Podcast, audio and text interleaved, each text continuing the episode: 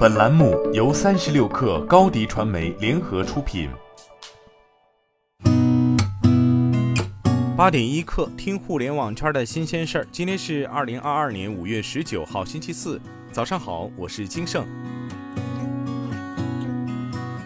三十六氪获悉，国家统计局数据显示，四月份七十个大中城市中，商品住宅销售价格下降城市个数增加。一二三线城市商品住宅销售价格环比总体呈降势，同比继续走低。四月份七十个大中城市中，新建商品住宅和二手住宅销售价格环比下降城市分别有四十七个和五十个，比上月分别增加九个和五个。四月份一线城市新建商品住宅销售价格环比上涨百分之零点二，涨幅比上月回落零点一个百分点。二手住宅销售价格环比上涨百分之零点四，涨幅与上月相同。据中新网报道，为支持天津市滨海新区在各领域开展先行先试，天津市政府日前印发关于支持滨城建设的若干政策措施。根据措施，天津将进一步放宽外来人口在滨海新区落户限制，制定差异化人口导入政策，优化人口结构。实现人口与经济社会资源环境协调发展，同时为持有滨海新区有效居住证的居民提供基本就业、社会保障等公共服务，允许其在滨海新区有条件购房。对于技能型人才，按照技能等级给予购房优惠或一定租房补贴。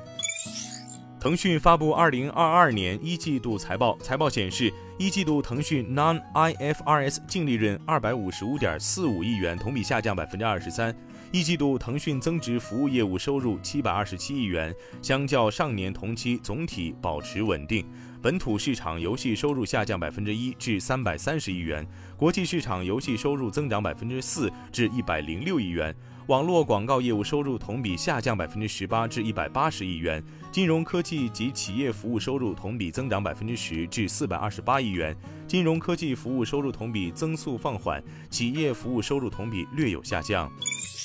百度智能云联合中国文物交流中心、吉木科技精心打造的国内首个文博虚拟宣推官文幺幺正式亮相。据了解，国风少女文幺幺已于今天正式入职中国文物交流中心，与十余位博物馆馆长连麦互动，解说镇馆之宝背后的故事。未来，她将在各大博物馆持证上岗，提供讲解、导览、主持对话、直播等服务，还将作为文博界的首位虚拟宣传大使，跟随国家级的展览赴海外出访交流，传播中国文化。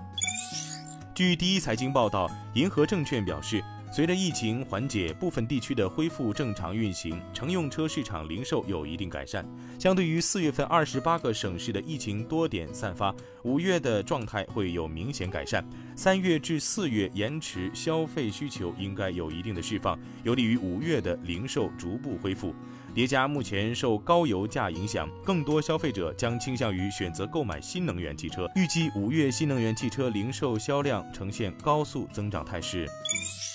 据上证报报道，银保监会与人民银行近日持续关注河南四家村镇银行线上服务渠道关闭问题，已责成河南银保监局和人民银行郑州中心支行切实履行属地监管职责，密切配合地方党委政府和相关部门稳妥处置。据了解，四家村镇银行股东河南新财富集团通过内外勾结，利用第三方平台以及资金掮客等吸收公众资金，涉嫌违法。犯罪，公安机关已立案调查。目前，四家村镇银行营业网点存取款业务正常开展，凡依法合规办理的业务均受到国家法律保护。